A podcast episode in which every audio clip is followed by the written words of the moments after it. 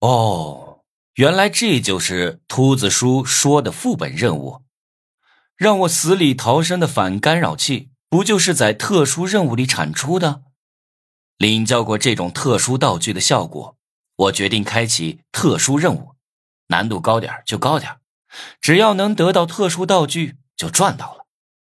一个小小的反干扰器都能救我一命，这种好东西当然是多多益善。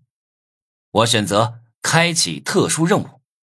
特殊任务每隔一段时间会强制玩家参与，一旦开启，永远不能取消。是否确定开启特殊任务系统？确定。特殊任务系统开放，奖励五百金币。我操！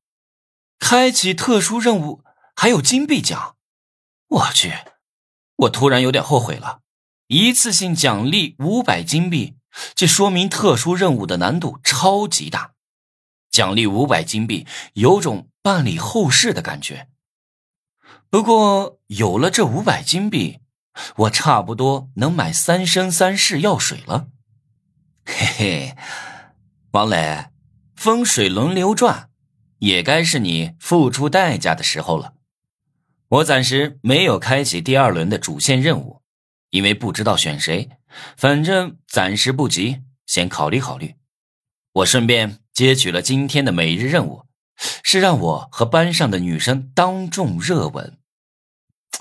哎呀！这一点难度都没有，哎呦，我都不需要道具。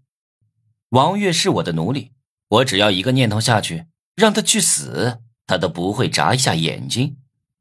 过了一会儿，范婷婷给我发微信，问我有没有救下王月。我回复说救下了，但是自己受了点伤。救下来就好。刚才有两个警察把金辉叫出教室问话了。我还以为是金辉得逞了后，王月报警的。我听到范婷婷这么说，愣了一下，心想警察的效率挺高的。不过，我没想过金辉会真的被警察抓走。以金辉的背景，哪怕是杀人都不一定会抓进监狱。第二天，我的伤势在道具的调理下恢复了很多，就去教室上课了。主要呢是暗中保护王月。